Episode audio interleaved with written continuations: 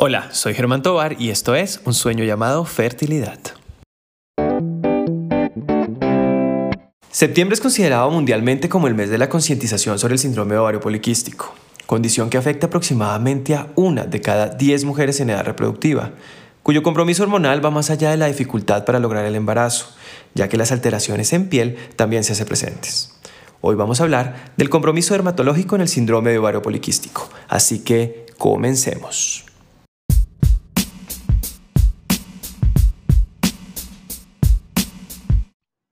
Bueno, muy buenas tardes para todos y bienvenidos una semana más a un sueño llamado fertilidad.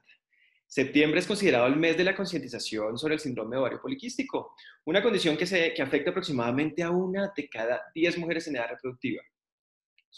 esta condición va relacionado o siempre la asociamos a un proceso de infertilidad o dificultad para conseguir el embarazo, pero sus signos y síntomas van más allá. Una de las principales eh, consecuencias o hallazgos clínicos que tenemos son, los, son las alteraciones o los cambios dermatológicos. Así que el día de hoy vamos a hablar acerca de este tema. Y tengo una gran invitada, una gran amiga, que se llama Diana Infante. Hola Diana, ¿cómo estamos? Hola Germán, muchas gracias por la invitación. Qué bueno hablar de este tema tan importante. Bueno, Diana, primero que todo, cuéntanos eh, dónde trabajas, qué haces, dónde estudiaste. Bueno, mucho gusto. Yo soy Diana Infante. Eh, eh, realmente soy dermatóloga eh, ya hace unos siete años. me gradué acá de la Universidad del Bosque. Tengo una maestría en dermatología estética, pero también hago mi práctica clínica particular aquí en Bogotá. Veo pacientes en dermatología estética y también en dermatología clínica. Perfecto. Entonces, cuando estaba organizando este podcast, lo primero que se me vino a la cabeza fue el pensar ¿Qué grupo de mujeres que consultan a dermatología por esos hallazgos clínicos iniciales se sospecha o se llega al diagnóstico de un síndrome ovario poliquístico? ¿Cuál sería como ese grupo, ese porcentaje? Bueno, pues realmente lo que yo recibo más en la consulta es principalmente el acné eh, y lo que puedo llegar a ver es que gran parte de las mujeres consultan después de la pubertad o porque ha, digamos que, permanecido mucho más el acné o por encima de los 25 años o cuando han, digamos que también de pronto terminado su terapia con algún anticonceptivo y se están empezando como a brotar o les está empezando a salir como acné, como el gran porcentaje de mujeres que generalmente encuentro con acné asociados como a temas hormonales y que eh, gracias al estudio logramos llegar al, al diagnóstico del síndrome de ovario poliquístico. Usualmente pues puede ser por ahí entre un 10 a, a un 30% de los pacientes que vemos con acné, principalmente. Siempre es, siempre es importante. Y el, grupo de edad de estas mujeres son mucho más jóvenes en su adolescencia o ya están en esta etapa de búsqueda de embarazo. ¿Cuál sería como ese grupo etario? Bueno, digamos que en la puerta, pues siempre el acné, generalmente, pues siempre lo consideramos normal, es el típico acné que se ve, que, que, llamamos vulgar, sin embargo, ahí también es muy importante porque si vemos a veces pacientes que tienen en la puerta acné, pero adicionalmente están eh, asociando otros síntomas, por ejemplo, como hirsutismo, es importante que así no estén en la vida adulta, empezarles como a estudiar el tema del síndrome ovario poliquístico. Las que más de pronto sí pueden llegar a consultar es después, digamos, unos dos años después de la pubertad o ya después de la vida adulta, cuando empiezan a sentir que siguen y siguen y persisten con acné o pacientes que el, eh, digamos que el, motivo de consulta es nunca he tenido acné, yo nunca me broté en la adolescencia y ahora estoy teniendo acné, ¿sí? Que generalmente es por encima de los 25 años, eh, o mujeres que a veces de pronto suspendieron o, digamos que tomaron mucho tiempo anticonceptivos orales durante, después de la pubertad y hasta los 30, 35 años y ya quieren tener un bebé, entonces han empezado, o de pronto ya no toleran los anticonceptivos por otro tipo de cosas, entonces lo suspenden, empiezan con acné y ahí se empieza como el estudio. Entonces, ¿cuáles son, para, para, resumir, cuáles serían esos hallazgos clínicos desde el punto de vista dermatológico eh, que, que, están asociados al síndrome ovario poliquístico? Pues digamos, dentro de los que encontramos más frecuentemente es el acné, eso es lo que vemos más, pero eh, un signo muy clave es el hirsutismo. O sea, el hirsutismo, digamos que en el, pues por ahí un 80% de los pacientes que tienen síndrome ovario poliquístico, no sé si tú lo veas, de pronto uno no lo ve tan frecuente, pero un paciente con hirsutismo es como una como una banderita roja que le dice a uno tienes que estudiar algo de, que esté eh, pues, relacionado con hiperandrogenismo. Eh, lo otro sí ya es la parte del, del acné, que es lo que vemos.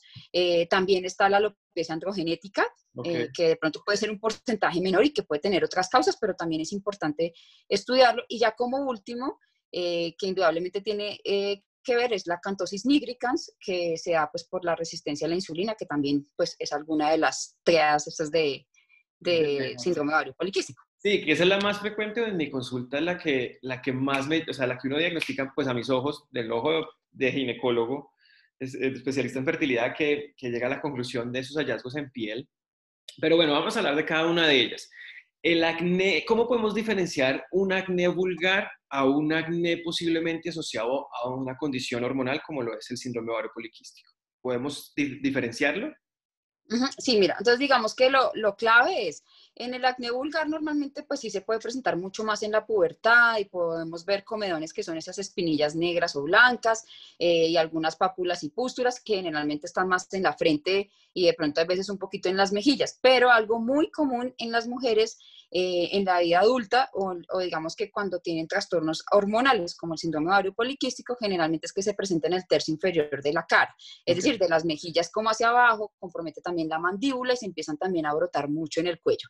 Ese es un signo de alarma clave de que de pronto el acné ya no es el de la pubertad, sino puede llegar a tener algunas otras eh, implicaciones hormonales. Eso, digamos que en cuanto al acné, y usualmente son mujeres que se brotan solamente ahí. A veces también hay pecho, espalda, pero usualmente ese es como el signo característico en cuanto al acné. Perfecto. ¿Y el tratamiento que se le da eh, difiere al del acné vulgar o, o la base tiene el mismo tipo de tratamiento? Digamos que en la parte tópica o en la parte, digamos, de cremas en rutina es básicamente el mismo según el tipo de piel, los limpiadores, las, eh, los antibióticos eh, orales o los antibióticos tópicos combinados con algún tipo de retinoide como para poderles eh, aplicar según también la edad y, si, y si están, digamos que buscando un bebé, porque también hay que tener cuidado en las implicaciones que se utilizan cuando ya van a, a quedar en, en embarazo o están buscando bebé. En esto yo a veces les digo que siempre es importante que si están en búsqueda de un embarazo, empezar a utilizar medicamentos, ya sea inclusive en la rutina tópica, como si estuvieran en embarazo. Exacto, porque pues, generalmente pues se dan cuenta que están en embarazo cuando tienen cuatro o ocho semanas y pues no es bueno, digamos, que empezarlos a utilizar. Y lo mismo pues para los antibióticos orales, pero digamos que si no están en búsqueda de embarazo, antibióticos orales, la terapia tópica y eh, el uso sí de ciertos antiandrogénicos que nos van a beneficiar mucho pues para regularizar mucho los ciclos menstruales que empiezan a ser irregulares, entonces para eso se utilizan mucho más los anticonceptivos orales, eh, que pues van mucho más en la, digamos que en la, actúan mucho más sobre la producción de, de estrógenos eh, y en la parte ya de antiandrogénica, digamos que ya eh, están como toda la espironolactona y otro tipo ya de medicamentos que también nos, nos ayudan mucho más para, para controlar ese tipo de, de, circunstancias. Pero eso también va mucho más en el paciente, en, lo, en la etapa de la vida que esté, si está buscando embarazo o no se, lo tolera o no, porque pues digamos que para algunos pacientes no toleran los anticonceptivos orales o los sube o les da migrañas o bueno, depende como también el paciente, pero básicamente es eso, la terapia entrandogénica, antibióticos tópicos y la terapia de rutina. Aprovecho ahí igualmente para, para tocar un tema que lo, lo, hablé en videos anteriores acerca del manejo en la mujer con síndrome ovario poliquístico que no está buscando embarazo.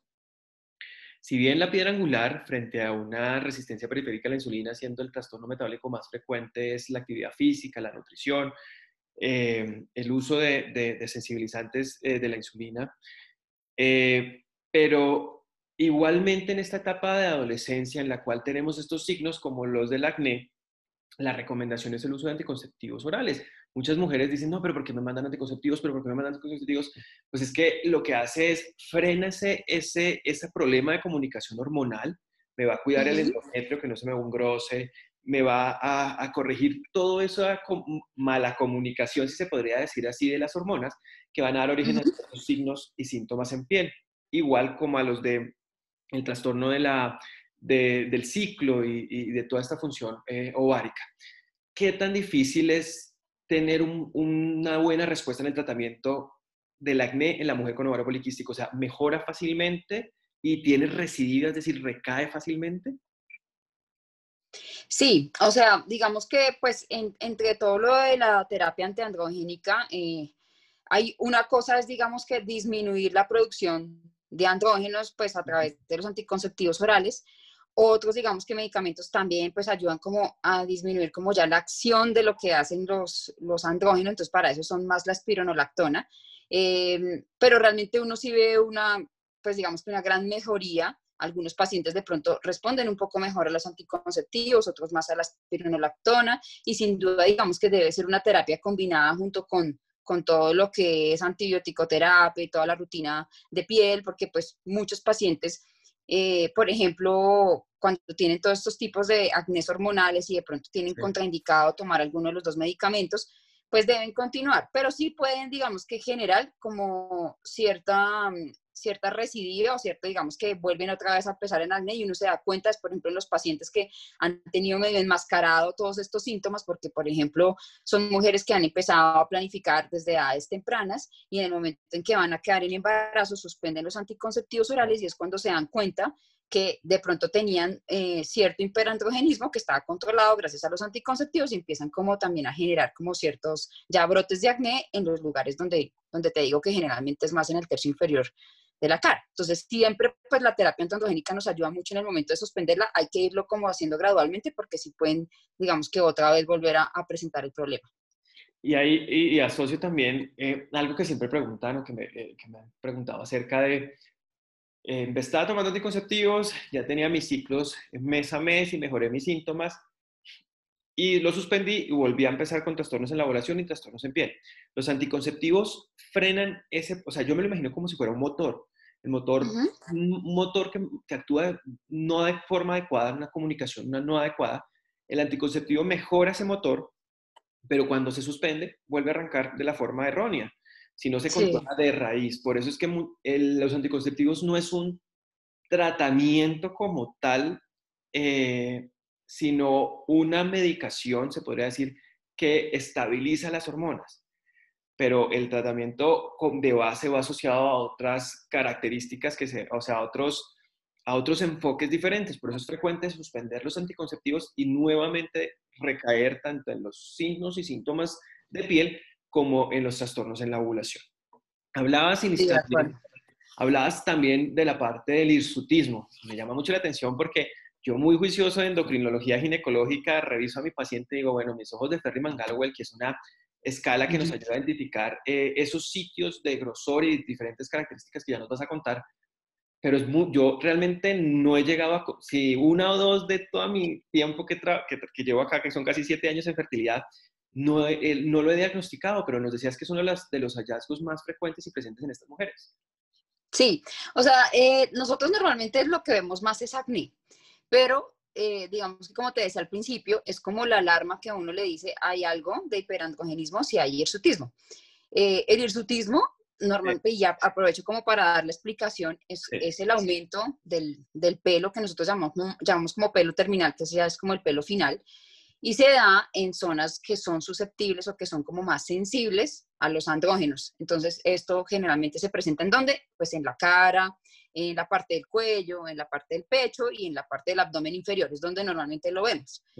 Uno, digamos, así como tú dices, muy vicioso de las tablas, uno quisiera de pronto pues verlos en, en todo y verlo así, pero lo que más nosotros vemos es siempre el acné y el hirsutismo mucho más en la parte de la barba o en la barbilla. ¿Por qué? Porque las mujeres llegan y nos consultan, eh, doctora, ¿cómo hago? Que es que me siguen saliendo vellos acá y tengo como acné y quiero hacerme la depilación. Entonces, bueno, claro, se hace y eso se trata, pero siempre es importante como eh, tratar también a, a esas mujeres. O está también a veces, como te decía, que no siempre son en las mujeres adultas, sino la mamá que le lleva a uno la, la hija, porque su hija tiene acné, es persistente y cuando uno le va a ver, y además, doctora, quiero que le haga la depilación, entonces uno va a ver y tiene ya vellito también en la barba, entonces son pacientes que, y hay que tomarles la ecografía, bueno, los diagnósticos, toda la parte de diagnóstica hormonal, porque también son mujeres que a pesar de que no es, es un acné vulgar, pues puede que de pronto no sea tan vulgar y también esté ya dando como manifestaciones así.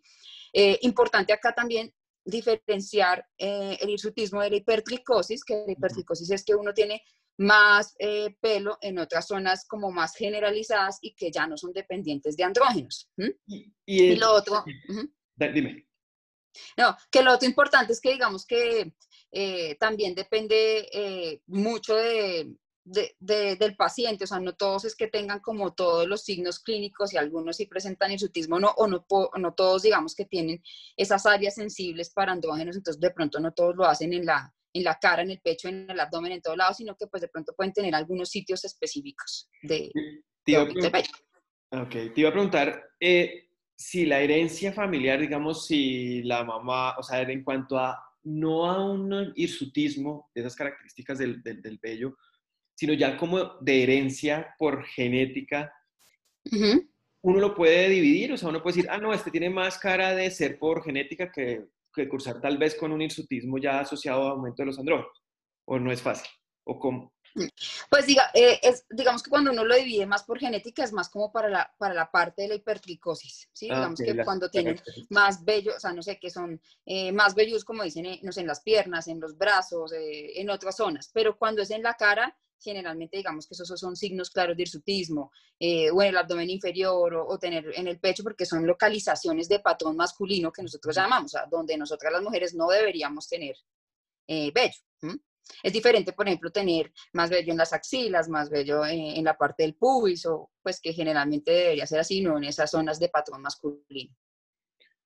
Perfecto. Y ahí el, y el tratamiento que se debe realizar, porque es que a veces uno, y ya pues mi grupo de edad de pacientes con ovario poliquístico, pues ya es un, por encima de 29, 30 que están buscando embarazo, mm. refieren que eh, a pesar de un manejo en la adolescencia, para el hirsutismo no mejoró fácilmente. Lo que yo había escuchado, tú me dirás si es verdad o no, lo que yo había leído alguna vez, es que ese folículo piloso que ya cambió por, la, por el andrógeno ya sigue siendo grueso y va a seguir saliendo así. ¿Cuál sería el manejo de, de, esos dos frentes en la, en la mujer adolescente, en, la, en, la, en las mujeres con síndrome ovario poliquístico? Pues digamos que cuando uno empieza la terapia, ya eh, tratando el hiperandrogenismo, y en este caso el síndrome ovario poliquístico, uno lo que logra con los medicamentos es inhibir el crecimiento del pelo, o sea, que ese pelo siga como creciendo, que se siga formando de una manera más gruesa. Como tú muy bien lo decías, digamos que ya una vez que está formado, ya está ahí, pero no sí puede evitar mucho la aparición de más vello, de más pelo o de, o de un pelo, digamos que más grueso y un pelo más, eh, con un crecimiento más acelerado, y eso lo controla uno con eh, los medicamentos. Existen también, digamos que ya la terapia combinada que se hace generalmente con eh, un tipo de láser, los que más se utilizan es el láser de diodo, ya para hacer como la parte de depilación, y hay algunos tópicos que ya, digamos, de un tiempo para acá salieron, uno de ellos es la eflornitina, que es en crema, eh, se usa una concentración como de un 11.5% y se aplica para inhibir el crecimiento del vello porque ella actúa en un sitio muy específico para el ayudar, eh, ayudar a crecer el pelo. Entonces, como lo que necesitamos es que no crezca más, entonces usualmente utilizamos quizás ese tópico, que es lo que se viene usando, el láser y los antiandrogénicos que nos ayudan a que no crezca más ese pelo. Pero no es que uno se tome el antiandrogénico y se tumba el pelo, no. Y ya va a desaparecer. Sí, es importante, es importante esa parte.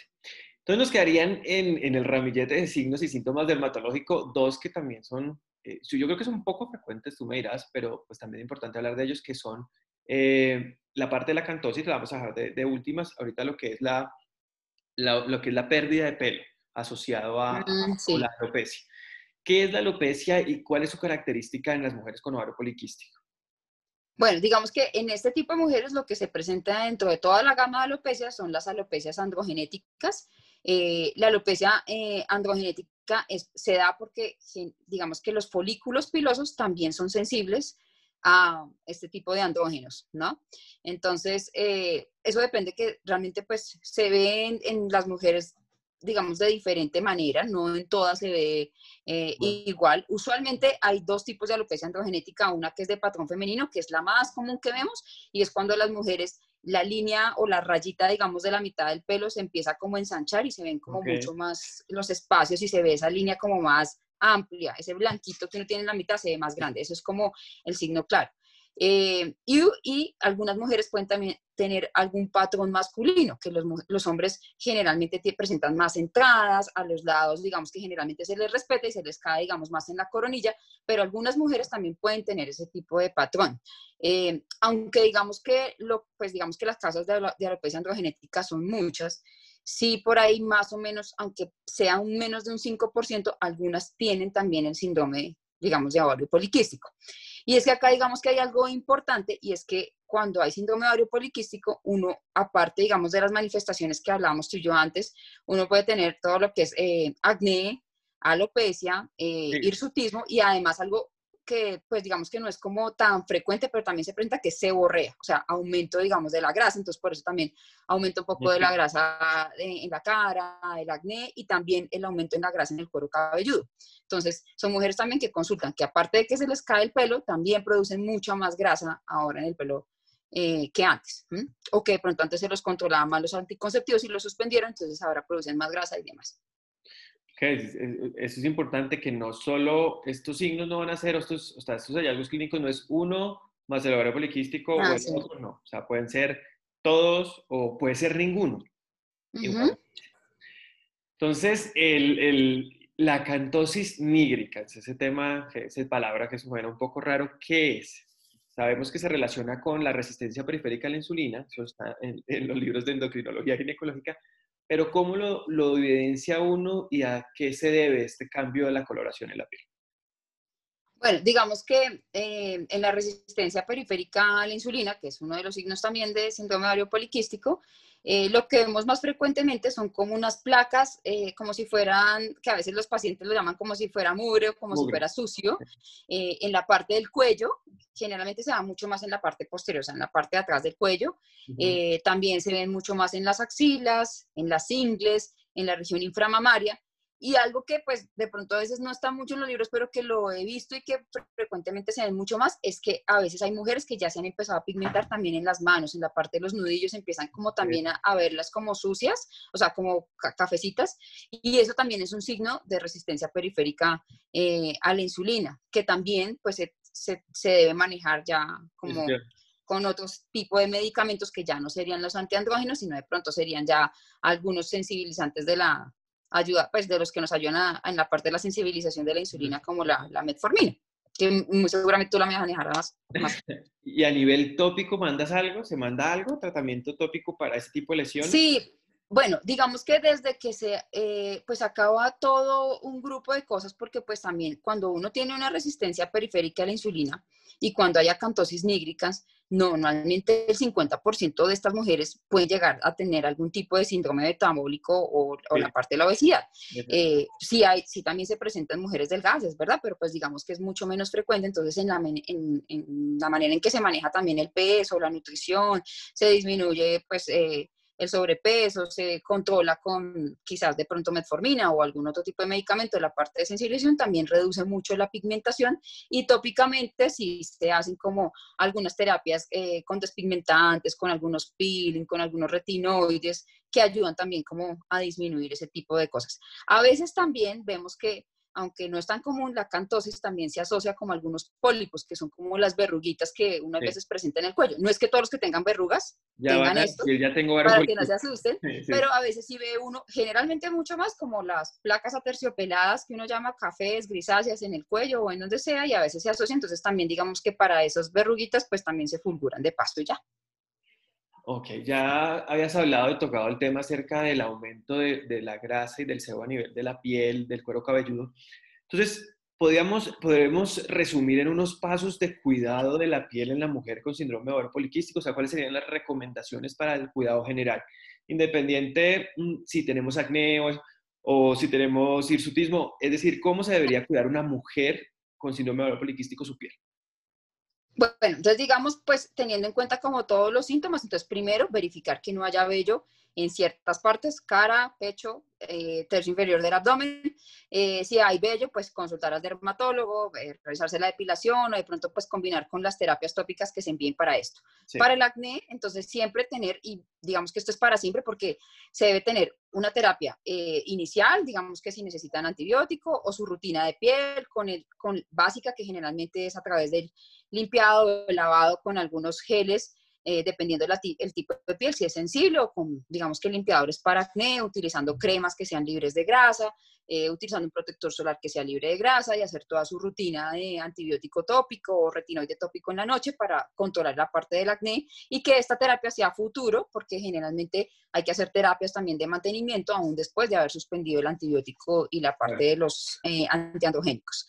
Eso en cuanto, digamos, que las dos manifestaciones principales. En cuanto, digamos, que, bueno, la carita siempre limpiarla y en el, y en el cuero cabelludo importante que, pues, si están con seborrea, digamos, en el cuero cabelludo, pues, se puede lavar todos los días, no hay problema en lavarse el pelo diario, utilizar, digamos, algunos champús que sean más eh, dermatológicos y que puedan controlar un poco esta producción de grasa, que hay muchos también y que generalmente pues los dermatólogos siempre los recomendamos según lo que veamos, o si hay dermatitis seborreica o otro tipo de cosas.